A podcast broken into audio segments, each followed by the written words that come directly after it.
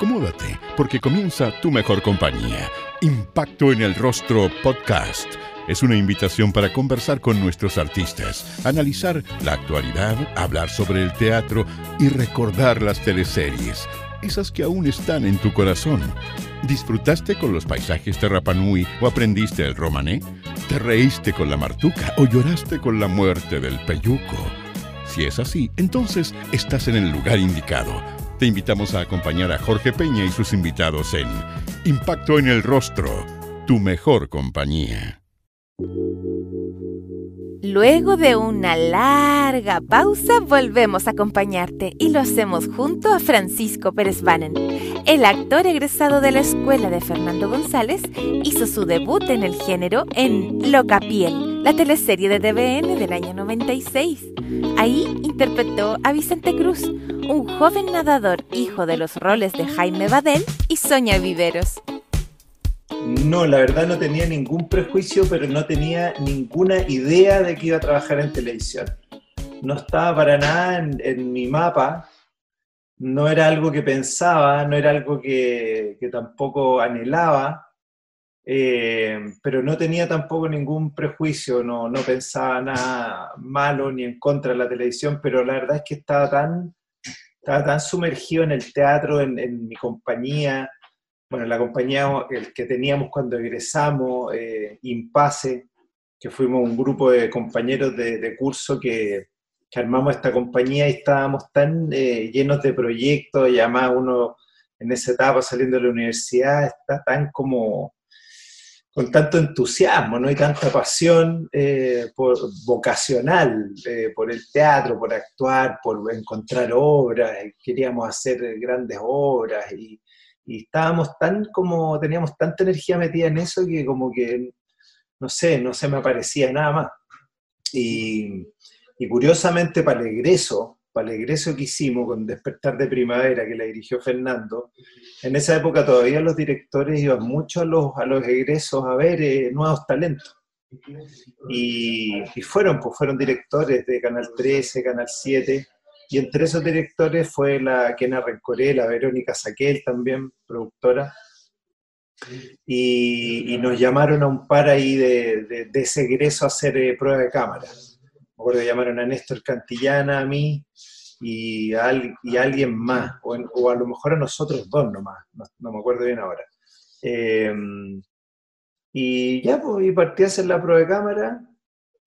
No pensé que me iba a ir muy bien porque yo para despertar de primavera estaba pelado rape, así al cero, eh, porque hacía, hacía, bueno, despertar de primavera son puros, son de puros niños, eh, y yo dije, bueno, con este look medio presidiario está difícil.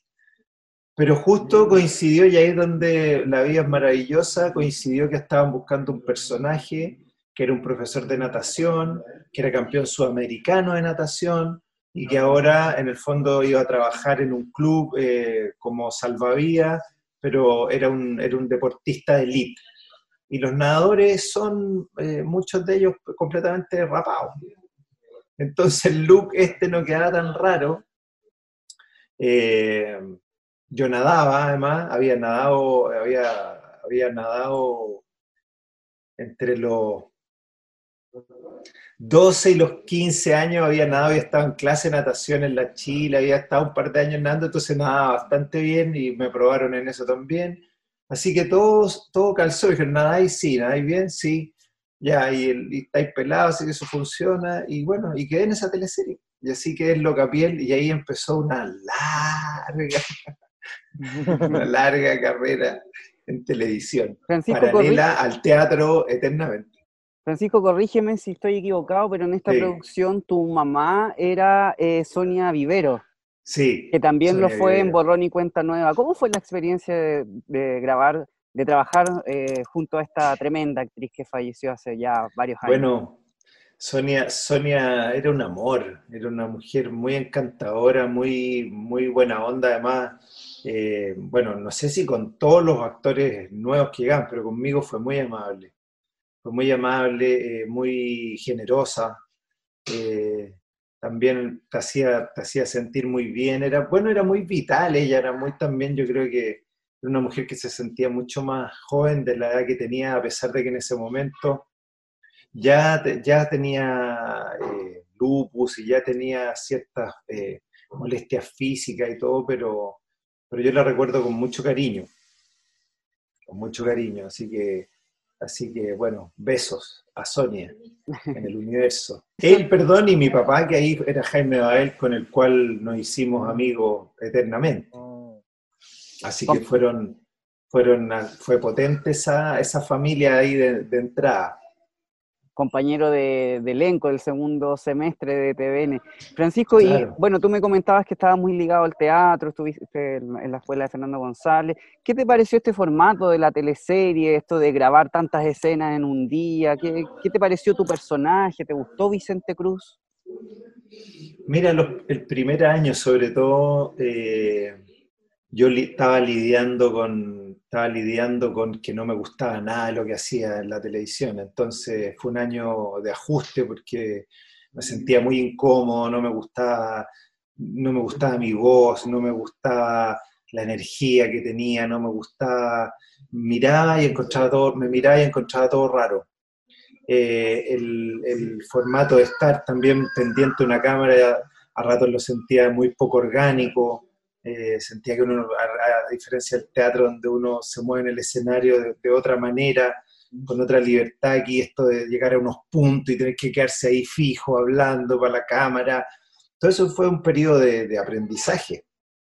Full aprendizaje de este formato, de, de, también lidiar con las incomodidades internas que eso me producía, eh, como te digo, con esta con esta cosa rara de como que a uno no se le arma su imagen en la televisión al principio, muy extraño, ni, ni la voz, ni, la, ni, físicamente. Encontraba como todo un poco, eh, sí, como que, como que nada funcionaba muy bien.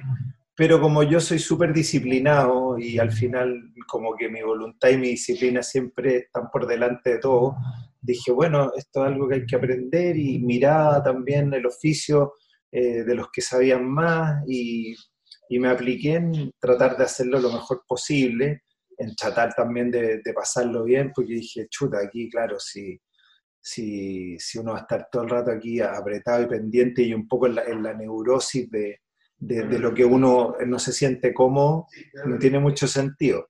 Entonces fue un año de, eso, de ajustarme, de aprender, de, acomodarme al formato, de entenderlo, de ver cómo funcionaban las cámaras, de ver que uno trabajaba siempre, claro, con un equipo inmediato ahí que, que te estaba, claro, que te estaba mirando. Y después de tanto tiempo de estar grabando teleseries, Francisco, hoy en día te ves en el monitor cada vez que grabas una escena? Como dice Julio Iglesias, a veces sí, a veces no. Eh, depende, fíjate. Eh, mucho menos que antes. Eh, antes me gustaba mirar toda la escena, además también era una, era parte de, una, de, la metodología con la que trabajábamos en TVN y yo, bueno, de alguna manera aprendí bajo esa metodología con la que me Rencoré, que siempre daba las escenas para que, las viéramos y muchas veces incluso en ese mirar o revisar la escena eh, uno podía sugerir, eh, mejorar ciertas cosas y a veces se repetían escenas también eh, al mirarla. Entonces era parte como de una metodología de trabajo el revisar la escena. Uno miraba y decía, oye, chuta, mira, es que pienso que esto en realidad podría sido de esta manera porque no entendí bien que, o no, no, siento que no, no, estuve bien ahí, o podría mejorar esto, etc. Y muchas veces esas, eso eran conversaciones que eran acogidas por, por el director y decía, ya bueno, hagamos otra, hagamos otra toma y hacíamos otra. Entonces, uno siempre revisaba porque yo sentía que era parte del trabajo revisar también. Em, y ya después en el tiempo aparecieron otros directores que no tiraban la escena, que las grababan y decían, ya queda, y, no la tiraban. Em, y bueno, y eso también me parecía legítimo, más parecido también un poco al cine. Yo ya después, claro, ya empecé a tener experiencia en cine y en cine eh, no siempre se revisan las escenas, salvo algunos pedacitos o, qué sé yo, pero entonces, la verdad es que yo me acomodaba un poco en la metodología del director. Si el director le gustaba revisar, bueno, revisaba, si no, si no, no, y me fui también desprendiendo de esa necesidad. Pero, pero, sí, es como, yo creo que al final eso, es como se va, uno se va ajustando a distintas metodologías de trabajo. ¿Se acuerdan del cazafantasmas de Radio Mágica? En Tic Tac, Francisco fue Nicolás Urrutia, el enamorado de Paula Santa María y enemigo de Max Osa Marrison. ¿Cómo lo habrá pasado interpretando al antagonista de la historia? Bueno, este personaje yo le tengo especial cariño porque fue otro aprendizaje. Así como el de Locapiel fue el aprendizaje de eh, me gustaba ese personaje, pero fue también el, entrar a este mundo de la televisión y, aprender del formato. Este personaje me enseñó algo como actor, porque fue un desafío. Nunca me sentí muy cómodo interpretándolo. Eh, creo también que, eh, claro, yo no tenía tanto oficio como para para también para haber despegado en el formato que proponía eh, la teleserie, porque fue un formato también muy nuevo, fue una propuesta súper jugada también de, de, hacerlo esto en estilo cómics, y habían actores ahí con, con mucho más oficio que, que, que, entendieron muy bien el tono en el que había que jugar esto, y, claro, yo venía de una formación eh, eh, realista, y, yo en el fondo siempre asumí hacer los trabajos muy realistamente y por lo tanto muy en serio. Entonces, y este personaje, claro, en, la historia no tenía tantas capas, ni mostraba tantas capas como para poder de verdad, más allá que uno lo construyera, no lograba mostrarse en, una, en mucha tridimensionalidad. Entonces, básicamente era un tipo que estaba en este mundo de andar cazando fantasmas, pero que estaba al final muy enamorado de la protagonista y se dedicaba a perseguirla, perseguirla, perseguirla y a hostigar al supuesto fantasma que la pretendía. Entonces eran dos líneas muy como un poco generales de acción y a mí me faltó oficio para haber podido enriquecer eso eh, con otros recursos. Entonces yo me aferré a mi línea dramática y puse toda mi energía ahí y eso hacía que el personaje finalmente estuviera como siempre un poco en una tecla que es como en esta obsesión con la niña, en esta obsesión con la niña. Y ahí yo creo que, y ahí yo creo que entendí eso también como que era una misión también de uno como actor darse cuenta los materiales que, que de alguna manera traía el guion y, poder también enriquecerlos si es que a uno le parecía que, que en el fondo que el personaje no venía tan bien diseñado, porque no siempre los personajes en las teleseries vienen, vienen muy eh, tridimensionales, pues a veces vienen bastante monotonales, ¿ah? eh, vienen muy como en una tecla, eh, pero también era mi, segunda, mi segunda teleserie, entonces fue un desafío, y, me, y además en lo personal, me cargaba esta, esta cosa de andar como joteando permanentemente a al personaje la Leo, que era un pelmazo latero que, que, lo único que hacía era como perseguirte desde un lugar muy como obseso y, no me gustaba ese rasgo de personalidad tampoco, pero no fui capaz de reírme de eso tampoco. No sé si me, no sé si me explico bien. No fui capaz de encontrar una manera de, desde el humor, desde el cómics o desde lo que también habría la teleserie como posibilidad de hacerlo, de hacerlo más tragicómico, de hacerlo más patético, sino que era, era, un patetismo más bien denso y más, más, como ustedes dicen, más bien, más bien pesado, detestable. Y yo creo que siempre hay que intentar que los personajes muestren una humanidad que nos haga entenderlos en ese patetismo, porque ahí es donde podemos identificarnos más, porque todos tenemos algo patético, pero, pero es algo patético que aparece en nuestra humanidad. Entonces, en ese personaje yo no, supe encontrar muy bien eso.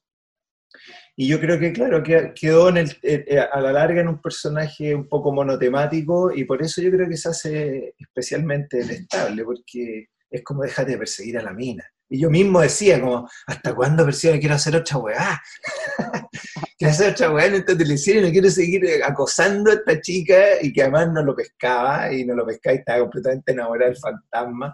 Entonces, no, fue una super lección esa. Una super lección que también me generó, como digo, mucha incomodidad, pero yo siempre, y tuve, yo creo que esa fue una, bueno, una lucidez también de actor siempre veía como la, adversidad o la incomodidad como una posibilidad muy buena de aprender. Decía, bueno, si estoy incómodo es porque algo tengo que aprender aquí. no, no me quedaba nomás eh, pateando la perra diciendo, ah, o echándole la culpa, sino que decía, bueno, algo tengo que aprender yo esto. Y bueno, y de ahí viene el toro Mardones, que es exactamente el otro lado de eso. Entonces no es menor, porque no hubiera, el toro Mardones no hubiera nacido si yo no hubiera pasado este personaje Tic Tac. La Lalita, la Fifita, la Lourdes, la Tina y la Camelia eran algunas de las enamoradas del Toro Mardones, el recordado personaje de Francisco en Aquelarre. Aunque intentó serle fiel a la peladita, los encantos del lechero del pueblo fueron más fuertes y más de alguna vez cayó en los brazos de alguna pueblerina falta de cariño. Ni la Santa Gomita lo pudo ayudar es interesante lo que ustedes proponen al, ir haciendo este recuento porque uno va bailando también, ¿eh? bailando su recorrido en un proceso también más profundo que el solo interpretar esos roles. Eh, en esto mismo que les decía, el Toro Mardones nace gracias a que yo traigo muy presente la experiencia del personaje de Tic Tac y de que me había quedado en el fondo como con las riendas atajadas y con las riendas cortas en ese personaje, entonces venía con todo eso encima cuando me dicen, mira, esta es la historia y tu personaje está enamorado de la luna, o sea, de nuevo un amor como imposible y de nuevo un, personaje como enamorado de algo. Eh, y, ya dije, ya, este bomba va a perseguir, este va a ser eh, también, va a perseguir la, la, luna, la luna, la luna, va a estar en esa y tenía también una, serie de características, pero era un personaje no tan diseñado en la historia porque no era para nada un personaje protagónico. Entonces era, era el lechero, que yo creo que estaba apuntado más a ser una especie de lechero medio de guaso ladino, más galán, eh, más como de, ah, como en esa onda. Y bueno, yo dije, no, yo aquí eh, me la voy a jugar porque en el fondo quiero pasarlo bien quiero pasarlo bien de principio a fin y no quiero estar de nuevo con esa sensación de estar como un poco a contrapelo del formato, de la historia, de, incluso de, la posibilidad creativa que uno tiene con un personaje. Y ahí empecé eh, de un diseño de ese personaje, pero me iba, me iba días enteros a, Colina, que era donde íbamos a grabar, y todo, y al campo, a mirar, a mirar, a mirar, a mirar, y fui armándolo así, pero pero pedacito por pedacito, desde lo más exterior, desde llegar a ese jeans con esa polera, con ese cinturón que colgaba, el bototo, el gorrito, eh, internamente también, eh, bueno, formal, de fondo y forma en el fondo. Fui como construyéndolo así de manera muy como consciente y pasándolo muy bien en ese también construir ese personaje y encontrándole una manera de hablar y, una manera de, moverse, de caminar. Y dije, no, aquí voy a armar, claro, un personaje que me, me dé para jugar en todas las situaciones y que más allá de que esté obsesionado con la luna y todo, tenga una vida en sí misma. Y así nace el Toro Mardones, porque mm, cuando yo presenté el personaje en, un primer momento, eh, la quena quedó un poco impactada. Fue como, este mono, ¿qué es lo que es este mono? ¿Qué es esto? Eh, eh, y yo ahí, claro, le dije, Kena, por favor, confía, confía en mí porque eh, yo creo que este es el personaje y confía, por favor, echémosle para adelante con esto. Y dijo, bueno, probemos un par de escenas y veamos. Me dijo, si no, lo, ajustamos y todo. Porque, claro, yo entiendo, le, le da un poco de temor. La propuesta era un poco extrema un que hablaba así, con barba, vestido de una manera, un mono. Entonces decía, es que me da un poco de miedo que quede como un maquetazo así. Bueno, decía, pero se va a ir soltando, y siempre los maquetazos después se van soltando y van teniendo también una, una organicidad. Y así nace ese toro Mardone que tenía cosas muy bonitas, eh, que también se van desarrollando, que en el fondo era este romanticismo, pero también esta disposición permanente a consolar a cualquier mujer que estuviera afligida, y eso era súper atractivo. Eh, esa era la maestría de Fernando Aragón, como ponía tres o cuatro o cinco elementos en un personaje y te permitía darle una magia, porque enamorado de la luna, pero súper también eh, carnal y súper pasional al momento de si una chica necesitaba que lo acompañara y lo escuchara bien, pero si necesitaba más que eso, bien también. Toro Mardone siempre estaba ahí disponible o lo que una chica de ese pueblo necesitara. Y vivía en un establo con una vaca, con su gallina. Entonces una mezcla, una mezcla muy bonita de, campo, de ruralidad, pero también de, de magia, ¿no? De, Así que así nace ese personaje entrañable, porque claro, la gente lo recuerda mucho. Yo le tengo mucho cariño porque con ese personaje yo como actor eh, empiezo a pasarlo realmente bien en la televisión. Ahí es como para mí realmente el momento en que yo digo, ya, de esto se trata y este es el juego. Y, yo diría que ahí, claro, ahí comienza realmente una, carrera para mí televisiva. Eh, mucho más gozosa y consciente también de cómo jugar en ese formato. Francisco, ¿te acuerdas si, eh, si eh, estas cosas como la peladita, la fifita, eso venía del guion o fueron cosas que tú le fuiste agregando al personaje? No, todo eso es puro, sí, puro, puro invento, puro invento, todo, todo ese lenguaje, un montón de dichos, de cosas, venía, venía sugerido algo muy como más general en, el guion de, de, un poco de claro de campo pero no, ahí fue todo eso un tejido, un tejido súper, eh, claro, personal, de, construir una manera de hablar, dicho, eh, popular. Eh, sí, todo eso es, un poco al niño de, mi cosecha, en un poco en esta misma línea, en, el fondo en decir, no me quiero, no quiero escatimar en ningún recurso creativo ah, quiero meterle todos los aliños posibles a este ser para realmente pasarlo muy bien. Y, en ese sentido eh, funcionó, porque además, bueno, la Kena también en ese momento eh, confía en eso. Eh, empezamos a grabar y bueno, imagínate, fue un personaje que, funcionó muy bien. Y ahí yo también, como te digo, me di cuenta de eso, que, que también yo tenía que defender y ser capaz de defender como actor la intuición que tenía de un personaje. Porque en el fondo hasta las primeras veces yo estaba un poco más correcto y más obediente y más como también ceñido a lo que un poco me decía, no venía ahí. Y ahí con el Toro Mardones dije, no, yo, yo tengo que poder asumir y en el fondo arriesgar y jugármela también y decir, no, yo creo que por aquí va la cosa, probemos. En el fondo ser más dueño y más protagonista también de la creación de los, de los personajes. Entonces, toda esa confianza y toda esa, toda esa posibilidad de juego eh, apareció con ese personaje. En Amores de Mercado fue el Jonathan o el Care Martillo, el mejor amigo del Peyuco y fiel pretendiente de la Soa Maiten tuvo fuertes conflictos con el Chingao, quien no logró separarlo de su verdadero amor, la madre de su mejor amigo. ¿Te acuerdas que trabajaba en la pescadería del Mercado Central? Algo así, sí. ¿Te cansó eso en algún momento? No, para nada. El Jonathan también se explica gracias al Toro Mardones porque en el fondo yo traía la experiencia de este personaje de campo, un personaje como popular, eh, y bueno, cuando llega este proyecto era otro personaje popular, pero un personaje popular eh, de, ciudad, eh, un choro, un choro de ciudad del, mercado central y todo.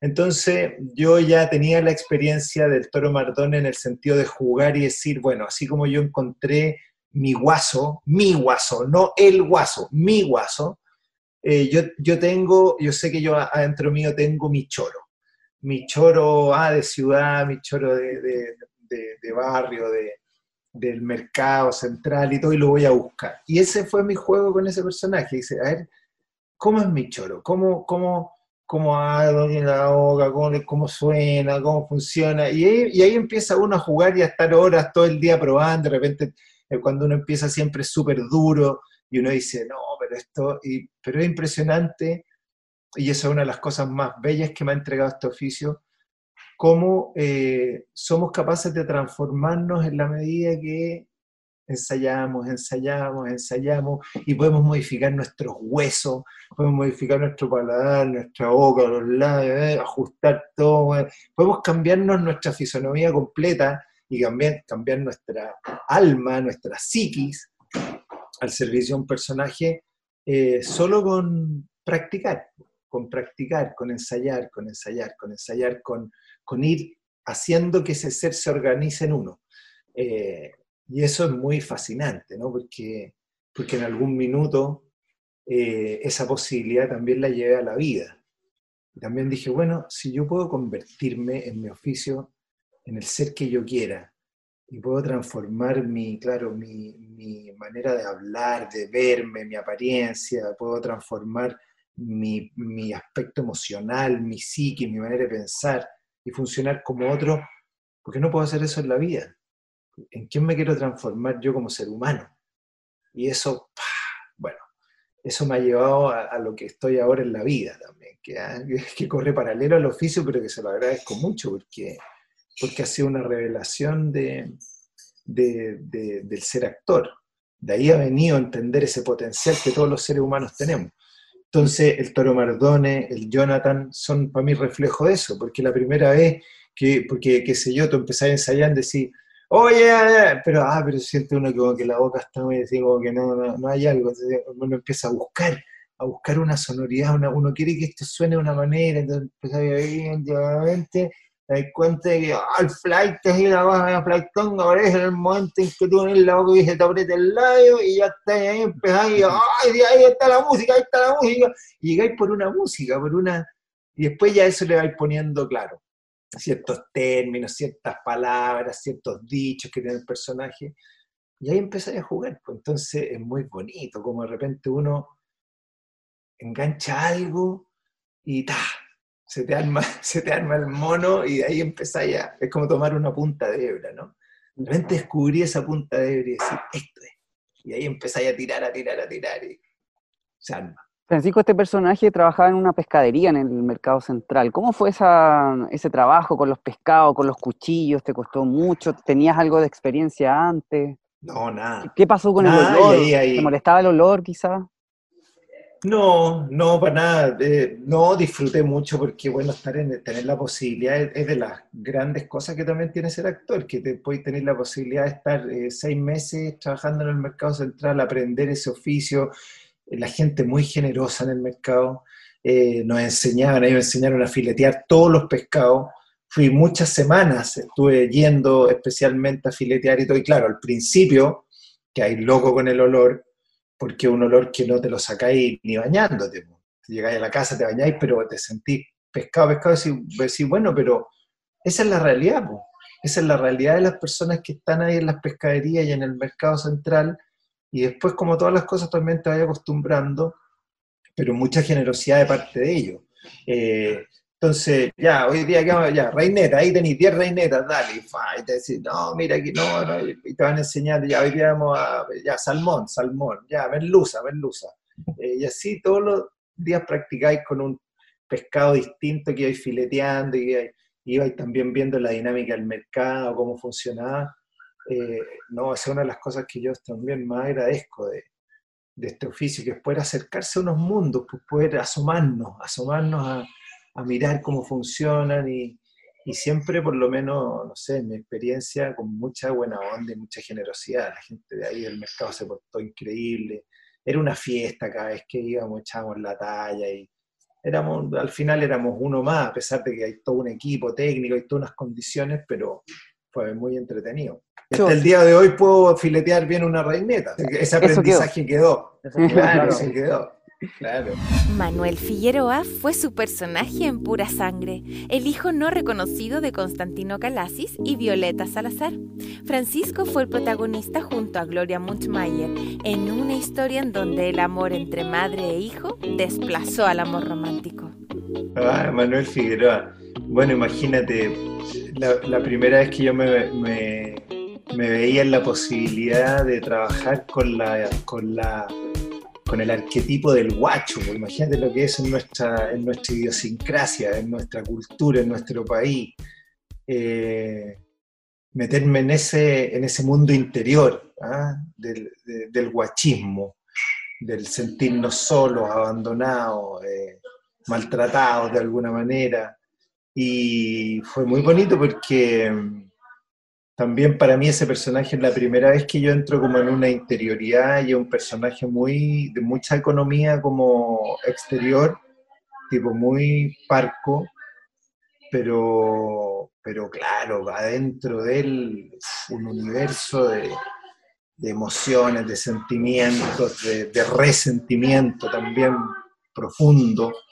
Eh, entonces, un trabajo mucho más interno, eh, menos, a pesar de que también, claro, tenía, tenía algo rústico ese personaje, pero era una rusticidad que venía de, pura inseguridad, de pura inseguridad de este, de este guachismo, de este haber sido abandonado, de, bueno, de no saber quién es, de no saber quién es.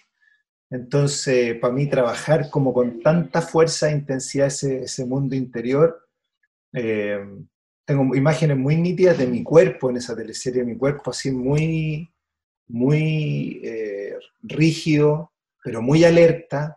Bueno, un poco en la, dinámica de los caballos, ¿no? un tipo que trabajaba con caballos, era domador de caballos, entonces tenía eso, eh, una cosa media bestial, contenía. Es un tipo que podía estar ahí, pero muy alerta, muy alerta, pero también explotar. Eh, eh, en emociones, en cosas. Entonces, muy, un trabajo de otras tensiones muy entretenido y muy dramático muy dramático, a diferencia de, del Jonathan, el Toro Mardone, que, tenían un humor y todo, este era un personaje popular, pero dramático. Eh, y eso fue, me encantó. Y bueno, y hacer ese trabajo con la, con la Gloria, que es, que es una tremenda actriz, pero también es una mujer exquisita, ella en su, en su sentido del humor, en su inteligencia como, como actriz. Eh, entonces, pequeñas conversaciones, pequeñas cosas eran muy iluminadoras de cómo ir también construyendo esta relación. Eh, no, puro crecimiento también, puro crecimiento esa experiencia. Eh, claro, y estaban los hermanos, y estaban los Calasis, que eran como, yo era, claro, el, no reconocido de ese lote, pues ahí estaban, claro, Luciano, Álvaro, eh, me acuerdo quién más era Calasi. Benjamín. Benjamín, eh, claro, imagínate. Tanto eso allá eran los hermanos, ahí los Calasi, y yo los miraba así con, con odio, Que es heavy eso, el no sentirse, sí, pues no sentirse parte. Imagínate hoy día lo que vivimos en Chile. Eh, ¿Cuánto hay de eso? De no sentirnos parte, de no sentirnos mirados, de no sentirnos eh, visibilizados en, nuestra necesidad en, dignidad, hablo también a un nivel más, popular, pero, pero hay mucho de, ese movimiento, pues, de cuando no nos sentimos parte, cuando sentimos que hay un sistema que funciona de dos maneras y que hay dos Chiles, que hay una justicia, una economía, que hay una salud, una educación para uno y que hay una educación, una economía y una para otros. Eh, ¿ah? Entonces, si unos están aquí en el privilegio y otros estamos eso mismo, los que miran para la otra orilla y dicen, bueno, ¿por qué? ¿Por qué si yo me robo una bicicleta voy preso? ¿Y por qué si este se roba millones de dólares hace clases de ética? Eh, ¿Por qué si yo me educo en este colegio y salgo con promedio 6.8 no hago nada? ¿Y por qué el otro que sale allá con promedio 6.8 llega a la universidad, hace posgrado? Y... Entonces, interesante, súper interesante ponerse en esos lugares. A mí hacer esos personajes porque yo, yo reconozco absolutamente eh, vivir en una condición de privilegio, pero ponerse en esos roles a uno le permite entender muy bien desde lo emocional eh, qué es lo que es estar en ese lugar, de, no ser reconocido, de no ser visto, de no tener esas oportunidades, de no, estar considerado en el, en el sistema. De estar diciendo, no, tú no eres parte de esta familia, tú fuera, tú estás allá otra cosa, no tienes, no tienes las oportunidades ni los privilegios que tenemos aquí. Entonces es interesante porque uno dice, bueno, son sentimientos muy jodidos, muy, muy jodidos, que, que requieren mucho, mucha lucidez, mucha conciencia y mucho trabajo también para poder, eh, para poder sacarlos de encima, porque hay una idea también que dice que siempre a, la base de un resentimiento hay una culpa. Entonces imagínate lo, lo complejo de ese movimiento. Estar resentido, pero también tener una culpa, y probablemente esa culpa también tiene que ver en algo que uno se recrimina de no poder ser más. De no poder ser más, de no poder ser mejor, de no poder llegar allá. Entonces, eh, psicológicamente es, interesante, pero es súper jodida esa, eh, psíquicamente esa figura, emocional y psíquicamente. Entonces, súper personaje. Francisco, bueno, como lo, lo comentamos, este era el hijo de un millonario que nunca lo reconoció, también el hijo de una prostituta que finalmente lo da en adopción. Y finalmente eh, eh, en la teleserie hace todo un viaje en donde ellos se reencuentran y tu personaje la, termina perdonando. ¿Qué te parece eh, este, este arco dramático, el final, la última escena, y ustedes dos abrazándose? ¿Qué te, qué, te pareció? ¿Cómo, cómo, ¿Cómo hicieron esas escenas con, con Gloria. ¿Te acuerdas de las conversaciones que tenías con, ella? Es interesante porque uno de repente graba seis, siete meses y el fondo sabe que al final tiene que llegar esa escena. la escena de reconciliación, donde todo esto que un poco que hablábamos antes se reconcilia y viene ese abrazo y todo. Entonces, claro, eh, recuerdo que en el fondo son escenas de, también desde, un poco las primeras experiencias de vivirla, que se empiezan a transformar como en unos mitos de escenas ya para uno mismo. Es como, oh, viene esta escena, viene esta escena.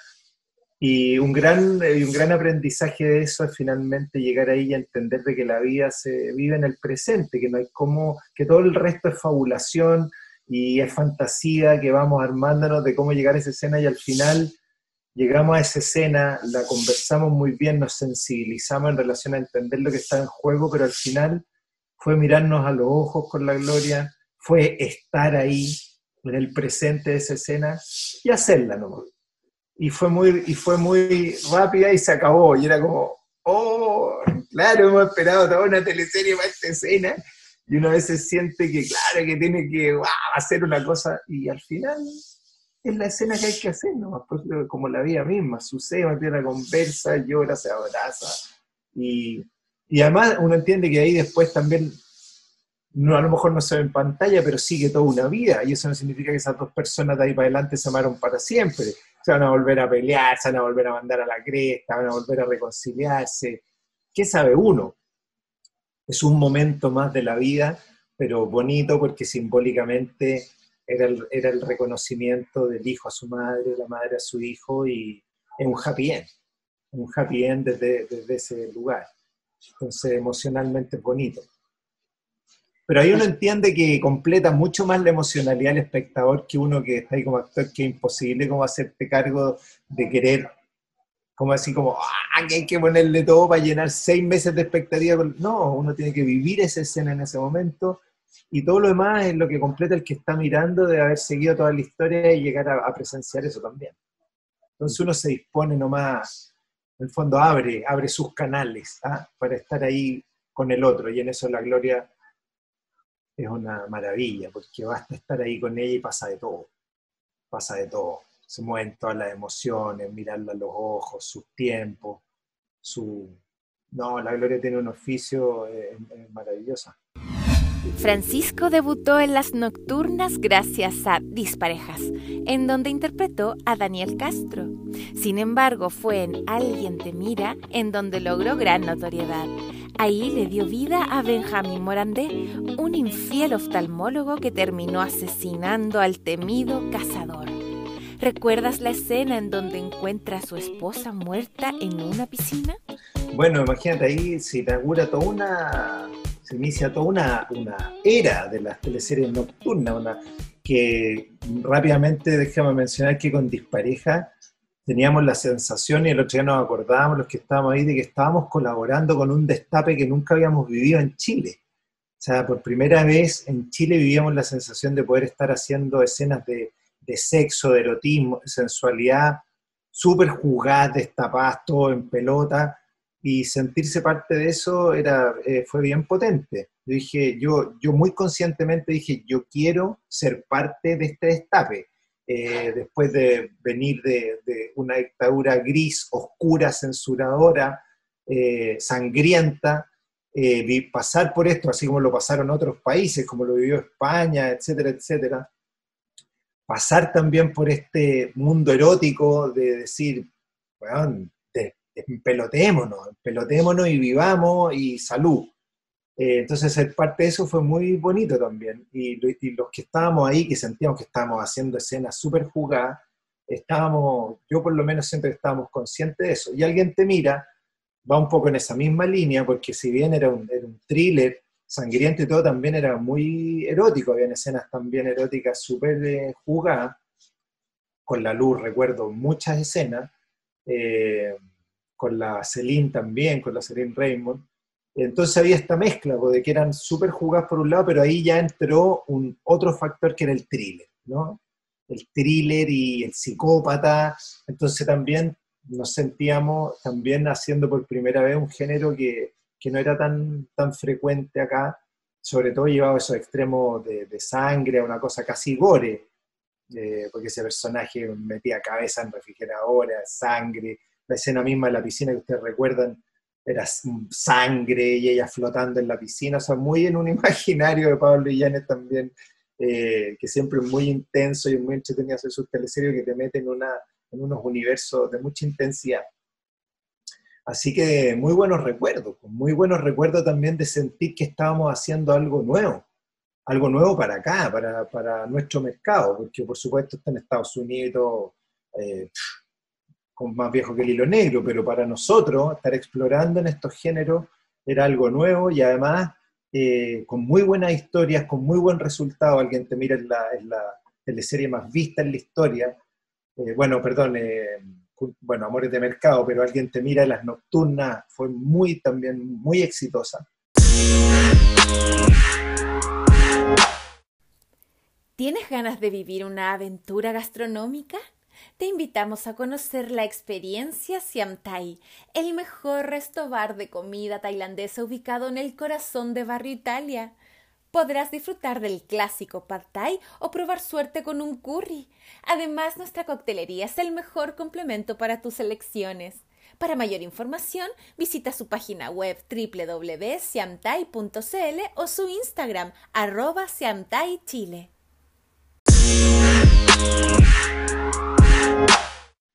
Pancho, ¿qué te pareció haber sido el personaje que finalmente mata este, al asesino en serie, al personaje interpretado por Rudolfi? ¿Te acuerdas de esa escena? Sí, perfecto. Mira, es interesante porque esa escena, esa escena justamente nace de una conversación ahí en cual eh, ese final está escrito de tal manera que Álvaro se quemaba. Se quemaba y moría quemado. Y y yo tenía una, bueno, había matado ya a todos, a todos los amigos, había matado ya a todos. Entonces, el día que grabamos esa escena, yo me acuerdo que tuvimos una conversación con la Kena y yo le, yo le dije, yo siento que aquí falta descargar y purgar una rabia con este psicópata eh, que no es suficiente con que solo se queme. Siento que aquí falta poder como de alguna manera vengar o, o soltar esa rabia a partir de este círculo de, amigos, de personas, como que me falta, me falta para poder quedar más liberado, porque, porque al final es que el público finalmente se queda un poco liberado y no queda así como... ¡ah! Entonces, y ahí conversando, eh, eh, propuse, bueno, ¿y qué pasa si sale y en ese minuto que sale quemándose, pero igual este hombre le saca una pistola al, al, Paco que está ahí al tiro y pa, pa, pa, y le dispara y lo mata. Y, y bueno, y generamos así esa escena. Esa escena eh, surgió de una conversación también y se completó, se completó ahí, no estaba escrita exactamente así, no habían, no habían esos disparos. Eh, él se quemaba y salía quemándose y caía muerto. Y le, y le sumamos esto también para poder como descargar la, rabia y la tensión eh, acumulada y yo creo que eso funcionó. Funcionó porque si bien ya se estaba quemando y todo, pero era como el decir, bueno, mataste a mi mujer, mataste a mi amigo, mataste, tampoco, o sea, también era mostrar al ser humano también en esos movimientos eh, y poder desahogarlo. Así que fue, fue parte de una creación ahí, de una conversación ese ser. Dama y Obrero fue su última teleserie en TVN, luego de 16 años en el canal estatal. En la diurna interpretó a Julio Ulloa, un obrero enamorado de una ingeniera interpretado por María Gracia Omeña. ¿Por qué Francisco habrá abandonado el canal estatal luego de esta teleserie? Bueno, se había hecho una, una teleserie anterior y lo único que en realidad sabíamos era que, claro, que era un sistema de producción mucho más aperrado. Se hacía con una productora externa y que en ese sentido era como una especie de trinchera, porque nosotros en TVN estábamos, estábamos imagínate, se había construido TVN que era pero agamenónico, nuestros camarines, nuestro estudio y todo, ya un sistema de trabajo muy cómodo también en esa infraestructura y bueno, hacer esta, esta teleserie en este horario significa irse a una productora chica, eh, y en el fondo ahí a, un poco a la trinchera, pues, a perrar. Eso era un poco los antecedentes que, que, había. Entonces cuando me dijeron, oye, nos gustaría la quena, me dicen, me gustaría que protagonizaran la próxima teleserie a las 3 de la tarde y todo, Dama y Obrero, me pasaron dos cosas. Una me pasó que me encantó el nombre, Dama y Obrero lo encontré buenísimo. Eh, me encontraba que estábamos en deuda con, con, ese mundo también de los obreros en Chile, eh, que no nos había retratado, nos había mostrado siendo una fuerza laboral tremenda en nuestro país. Entonces, ya de ahí dije, ya todo bien, y después me pareció también que era importante asumir el desafío de, de ir a hacer este, este esfuerzo también.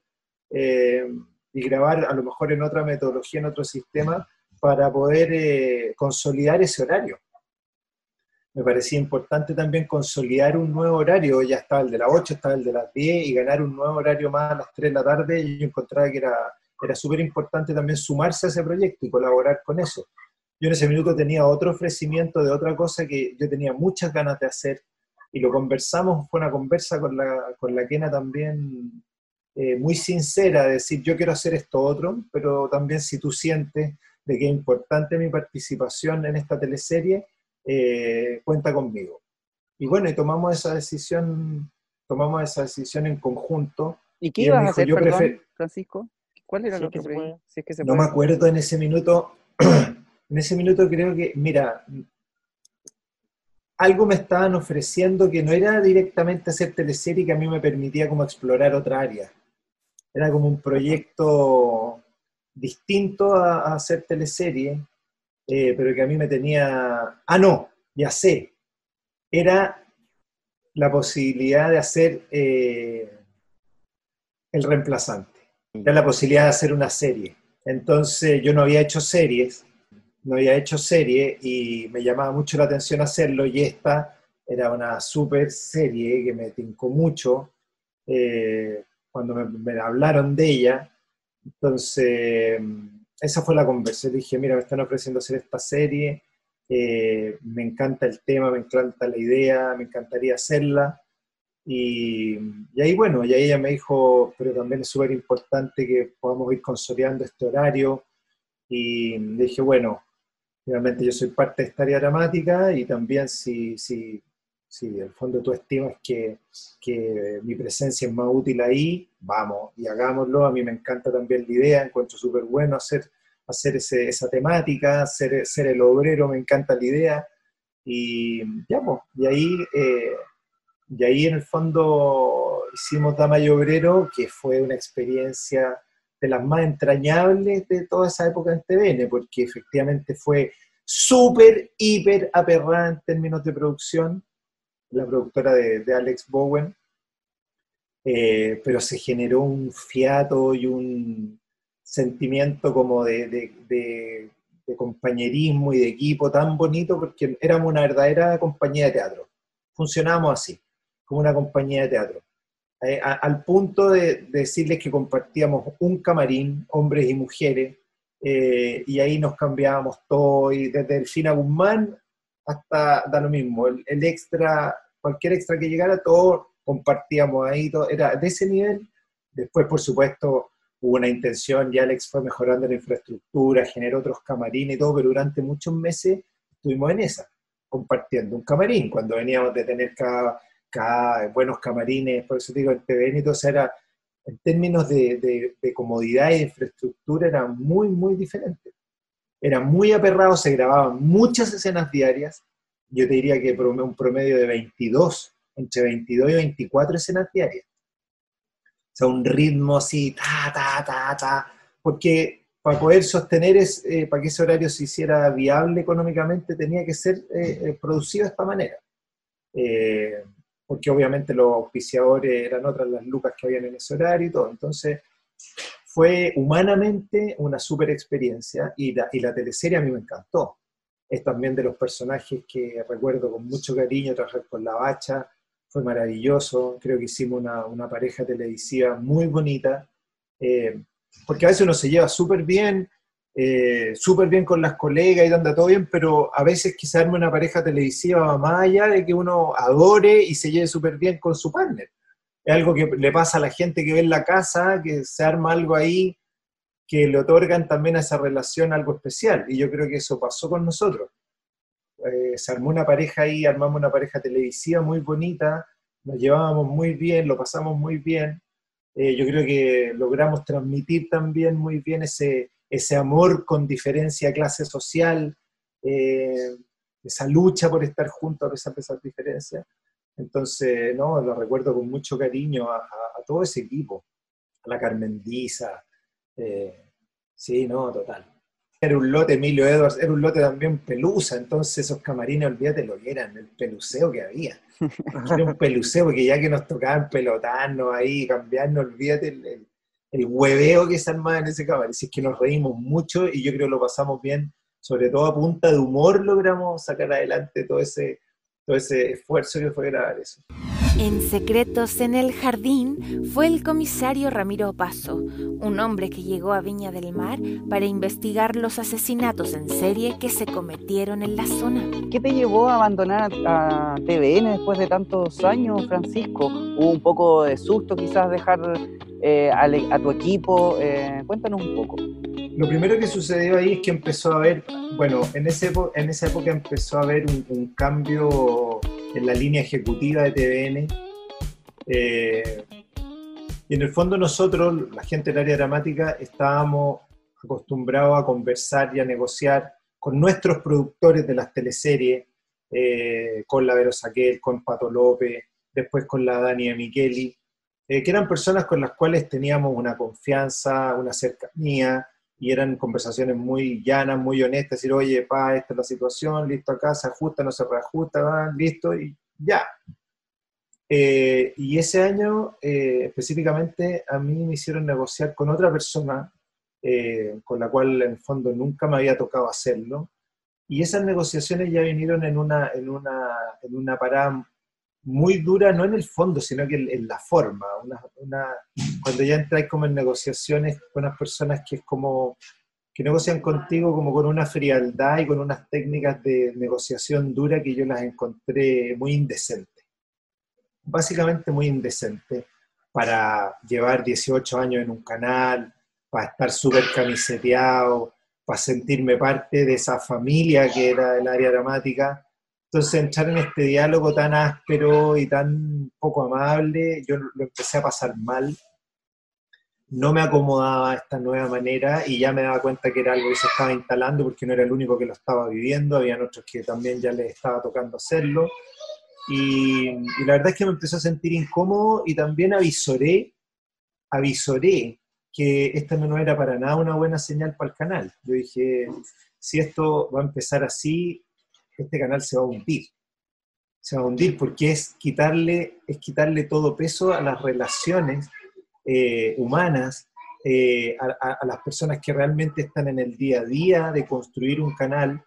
Yo decía, si supuestamente yo que me sentía súper querido, un actor súper parte, integrante de un área dramática, estoy teniendo estas conversaciones bueno, ¿qué queda para un montón, para qué queda para los actores jóvenes, para las actrices jóvenes, para los que llevan menos tiempo? esto se va a transformar en una moledora de carne.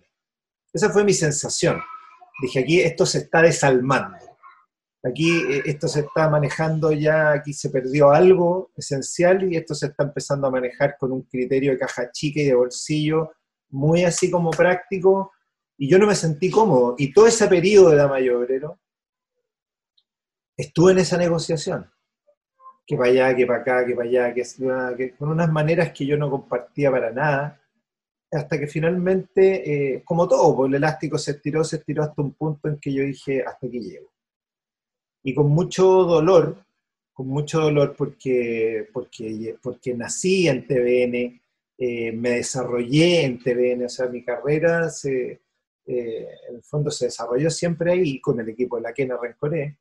Entonces, en una conversación muy dura con la Kena, yo le dije, Kena, tomé la decisión de irme porque no acepto las condiciones en las cuales nos están haciendo negociar, no acepto las condiciones que nos están poniendo para negociar, la forma, eh, y siento que tiraron el elástico más de la cuenta y se cortó el elástico y yo no me sentiría cómodo quedándome y me voy.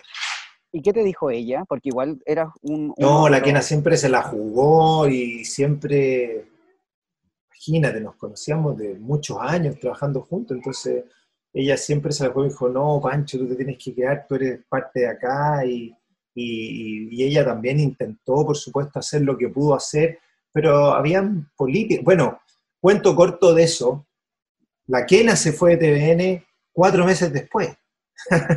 o sea, Después cuando, ah, después al poco tiempo que hablamos, le dije, si, tú te, si, si a ti te dejaron irte de TVN y tú te fuiste, es porque la intuición que yo tenía de que ese canal se hunde es completamente cierta.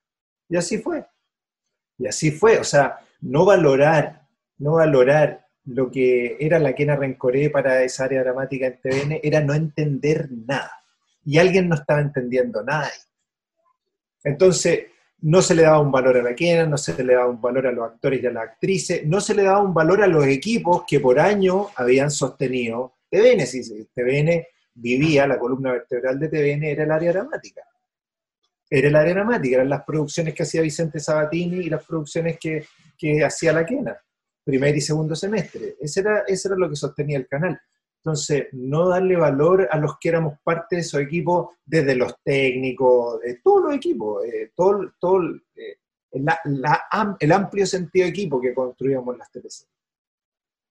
Entonces, siento que no me equivoqué, no me equivoqué en, ese aspecto, que, que, olfateé instintivamente que algo no estaba bien, eh, me, decidí irme, como digo, al poco tiempo se fue la quena y se llevó todo, todo su, gran parte del equipo a Mega, pero eso coincidió también con que en esta incomodidad eh, llegó Matías Ovalle, Canal 13, y me presentó el proyecto El Secreto en el Jardín. Y yo sentí que será otra señal paralela a esta incomodidad. Y dije, por un lado, estoy sumamente incómodo acá, pero me traen este proyecto que lo leí y lo encontré fascinante. Encontré que era, pero así, un súper, súper guion, una súper historia basada en los psicópatas de Viña, yo en mi fuero interno sentí que Canal 13 con esa propuesta había encontrado como la matriz para poder tener también 10 años o 20 años de súper buenas historias. Porque yo dije aquí, obvio, encontraron, descubrieron algo muy potente, que es tomar historias de la, de la crónica real chilena y ficcionarlas.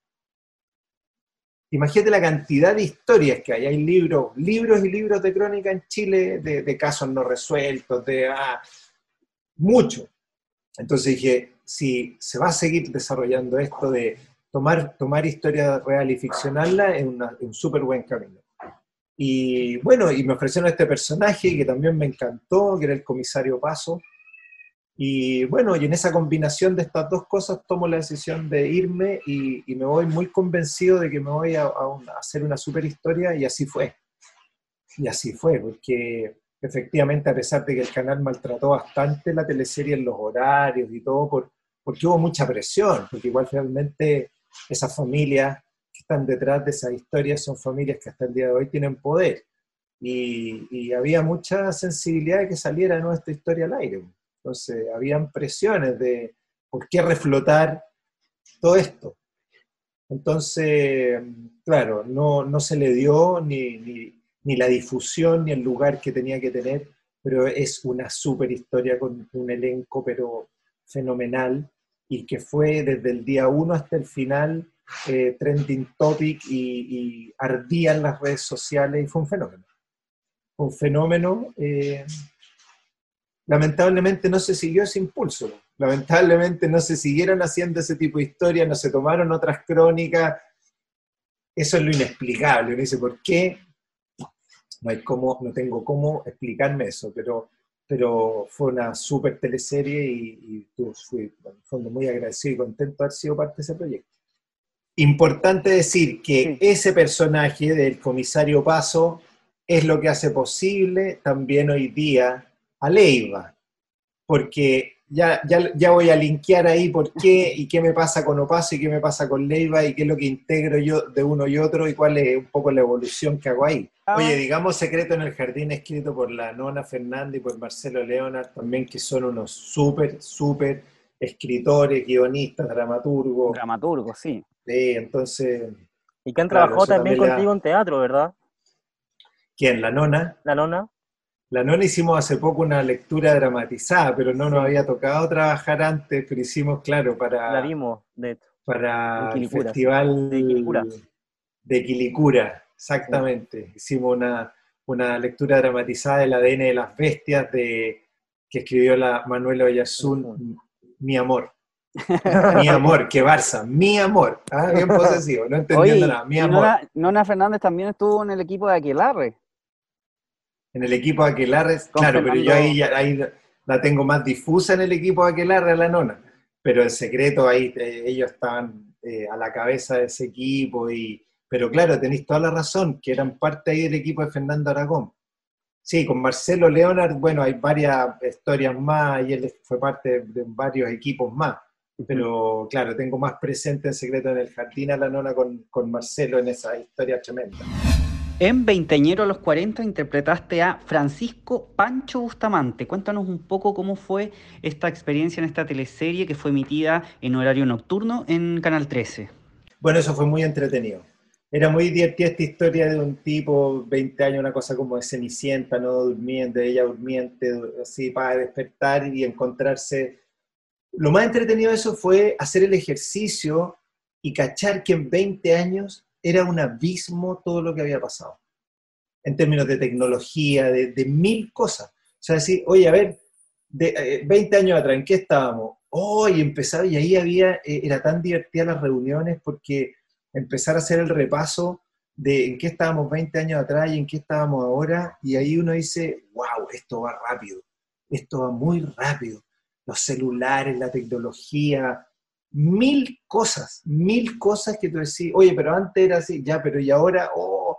Entonces todo ese, ese juego de retro, retro, desde el cassette, el disco hasta ahora, el, ah, nada, el aire, todo en el teléfono, eh, eran, como decir, realmente la tecnología y las ciudades y, y estos, edificios de vidrio gigantes y, y las carreteras, y, o sea, en 20 años realmente una persona que se hubiera desconectado y aparece 20 años después hubiera percibido que está realmente en otro mundo.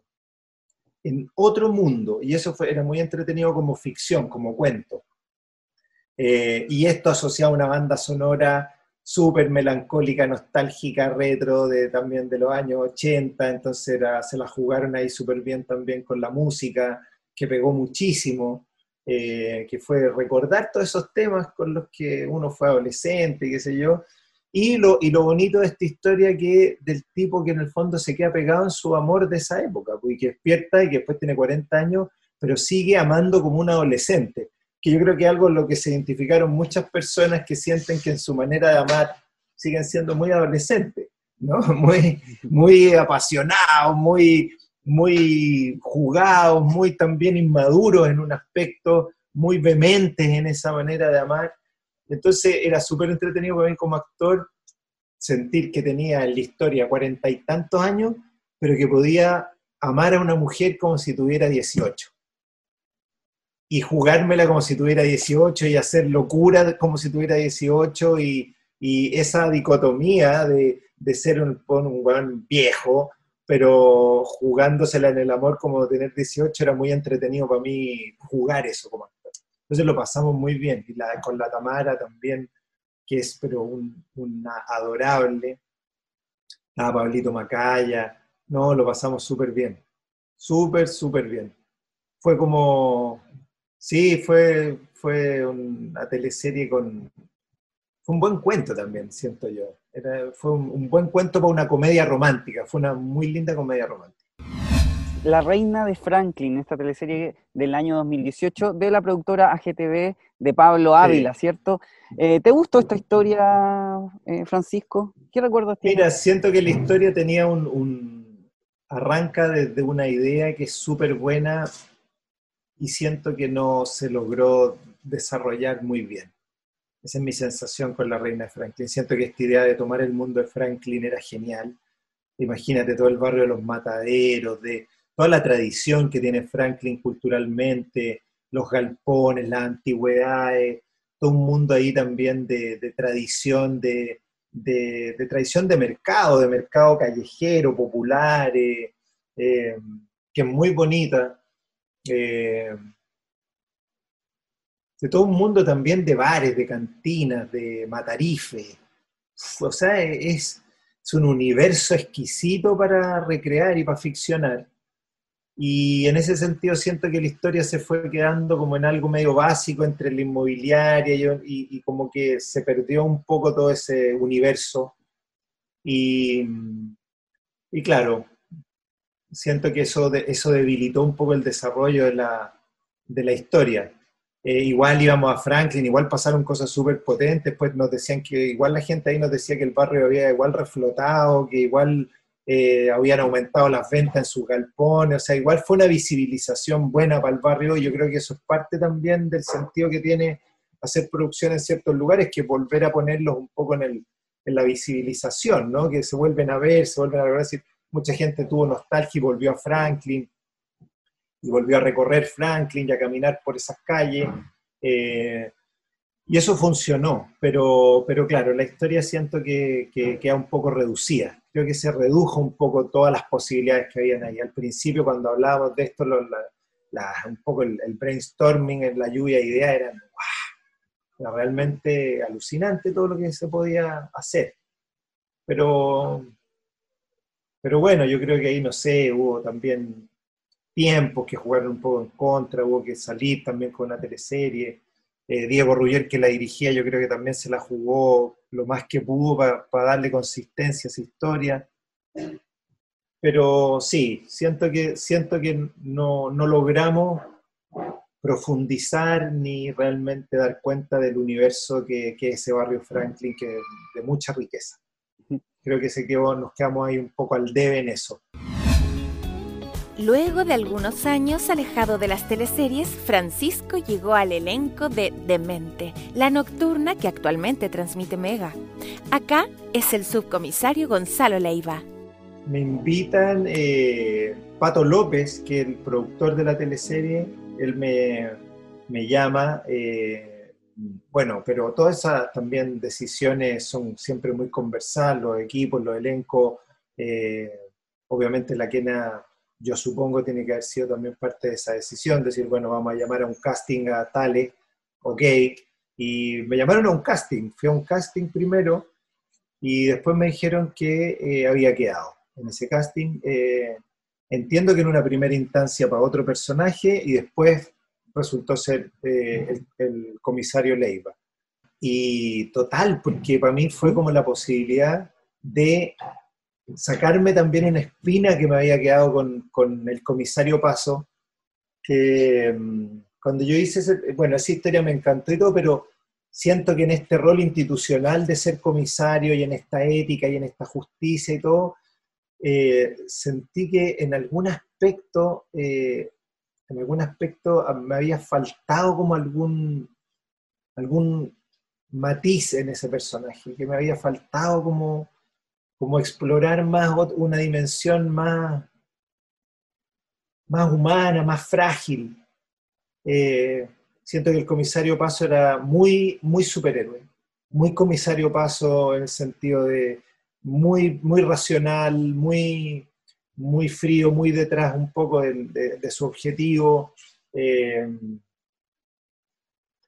y los seres humanos todos tenemos fragilidad todos tenemos fragilidad.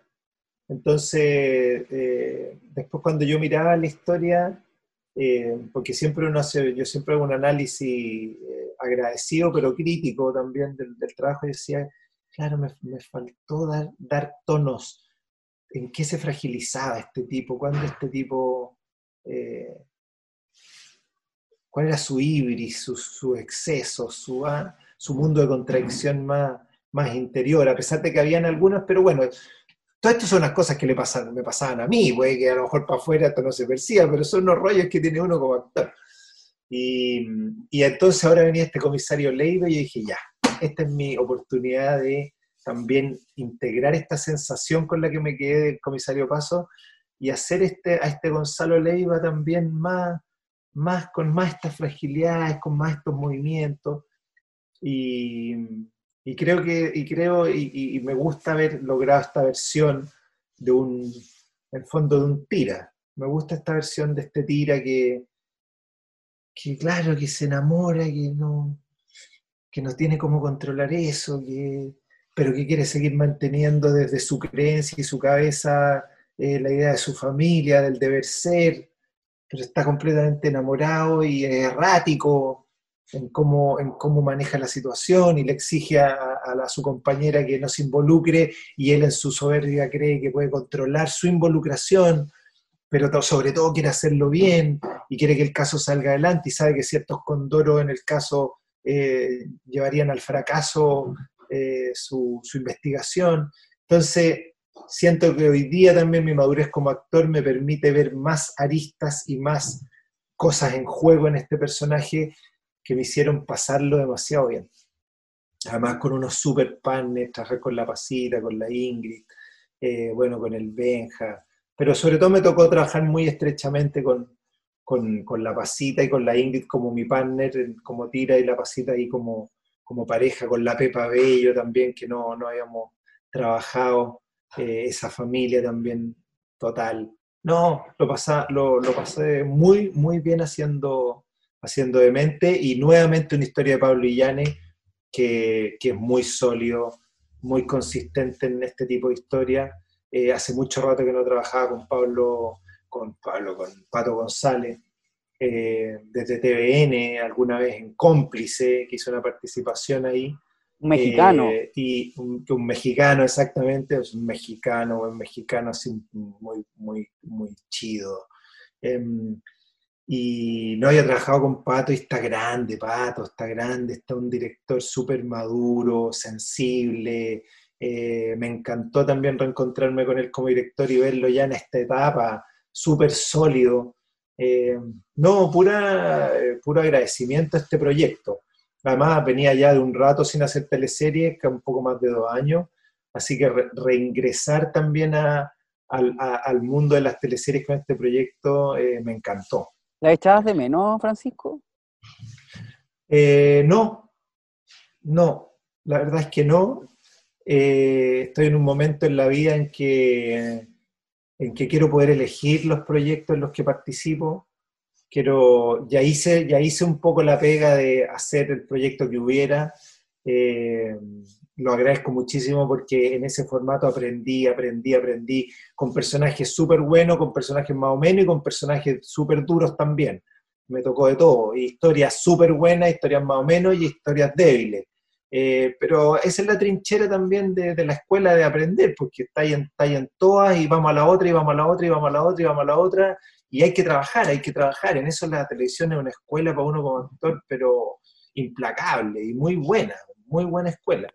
Eh, pero hoy día ya con 50 años eh, eh, me he construido también la posibilidad de decir, quiero elegir los proyectos, quiero elegir los proyectos, quiero elegir las historias, quiero elegir los personajes. entonces, de mente, un poco para mí marca este, este, periodo de poder decir, este es el personaje, este es la historia, me encanta, lo quiero hacer, vuelvo a las teleseries. Además, con un equipo que conocía, a la mayoría los conocía de, de TVN, así que también fue un reencuentro con, con ellos y, y, muy, muy amable, sobre todo muy amable. Pancho, tú me decías que, que al principio estabas considerado para otro personaje. ¿Qué, qué, personaje ibas a hacer? No sé, no lo sé, porque no me dijeron, me dijeron, estamos haciendo un casting y, bueno, y cuando ya sepamos, te contamos del personaje y todo. Pero después yo supe que eso había, que, había cambiado, que, primera, que en primera instancia me llamaban pensando en que hiciera un personaje, y después que, eh, y después finalmente hice a Leiva. Yo tengo la sospecha, esto es una sospecha, de que podría haber sido el personaje del marido de La Paz. El, personaje, que hace Benjamín. Pienso que a lo mejor hice casting pensando en ese personaje y después termina siendo Leiva, que lo agradezco muchísimo, porque me encanta, me encanta este personaje. Entonces, esto me permite también seguir súper reencantado con, con, esta pega, con eh, realmente el esfuerzo que se hace en Mega por, por hacer de mente en otro, en otro nivel, en otra calidad audiovisual, aspirando también súper legítimamente Mega y ese equipo, que yo encuentro que por lejos el equipo hoy día más sólido en la industria, de aspirar a mercados internacionales, de poder meter de mente en Netflix, en, otras plataformas, de poder exportar nuestra ficción que creo que talento y creatividad hay de sobra. Entonces el esfuerzo que se está haciendo ahí por hacer ese salto me parece súper potente y, si Demente colabora con eso, eh, estaría feliz de haber sido parte de, ese proceso. Eh, hay una inversión en cámara, hay una inversión eh, súper eh, enfocada a empezar a exportar exportar y realmente abrirnos al mercado. Y yo creo que es lo que nos queda. Nuestro mercado es muy pequeño, la situación en la industria en ese sentido está súper crítica y creo que tenemos que pensar definitivamente en los mercados internacionales. Eh, tenemos que meter nuestras teleseries en Europa, en América Latina, en todas partes, porque creo que, como te digo, que no, no tienen nada que envidiarle a las buenas producciones de otros países. Entonces, trabajar con ese objetivo me parece súper interesante y yo feliz me, hago parte de, también de, proyectos que vayan un poco en, esa línea, que tengan también esa, esa ambición. Eh, feliz y de mente creo que logra hacer un paso súper consistente en eso. La gente la ve y dice es como ver una serie. Yo creo que eso se nota. Se nota que hay una, visualidad, un manejo de cámara, siempre la cámara al hombro, todo el equipo siempre eh, moviéndose, eso fue increíble. Los camarógrafos hicieron una pega aquí, siempre con la cámara al hombro. O sea, nunca un trípode, nunca la cámara puesta. No, siempre buscando referencia, plano, pala, iluminación. Un trabajo ahí también súper eh, bonito. Entonces, no, feliz, orgulloso de haber sido parte de, este proyecto que yo creo que también empieza a abrir este camino a, que, Chile, que Chile nos podamos internacionalizar. Eh, vendemos teleseries, vendemos cosas, pero yo creo que podemos, podemos consolidar más eso. Me han hecho hacer un repaso, además, imagina, de, los veintitantos años, güey. empezamos 26 años en Locapiel y llegamos aquí a los 50. Nunca había hecho este recorrido y me permiten también, y se lo agradezco, hacer un, hilvanar esto de una manera eh, que es muy bonito para mí. Me emociona también hacer ese, ese repaso porque paralelo, obviamente, al oficio y al ser actor está la vida, que, la, vida misma corriendo a la par con eso y, puedo también en el fondo repasarme yo como, como ser humano en esa etapa, en qué estaba en esos momentos, qué me entregaron esos personajes. Todos los personajes a mí me han enseñado cosas importantes de la vida. Entonces es una manera también de, repasar mi propia historia, el ver mi, mis trabajos como actor. Así que les agradezco este recorrido y los felicito por esto, que bueno, es un, es un bonito también eh, reconocimiento ¿no? a las trayectorias de actrices y actores en una conversa relajada que uno pueda también extenderse y está total. Así que muy agradecido. Impacto en el rostro, además, qué buen nombre. Gracias. Impacto en el rostro, porque eso es una talla esa es una talla y es tan propio del género. Eso yo creo que es, lo más propio del género y una de las cosas con las que más se echa la talla. Entonces, ya, impacto en el rostro, impacto en el rostro. ¿Cómo eres tú para hacer un impacto en el rostro? ¿Te gusta? ¿Te da risa? No, yo detesto, detesto el impacto en el rostro. Lo detesto. Es porque siento, claro, porque siento que es la obligación, es la obligación de eh, tener que poner una atención en un plano final que siempre es muy largo y hay que sostener algo de manera muy poco orgánica, porque uno nunca se congela.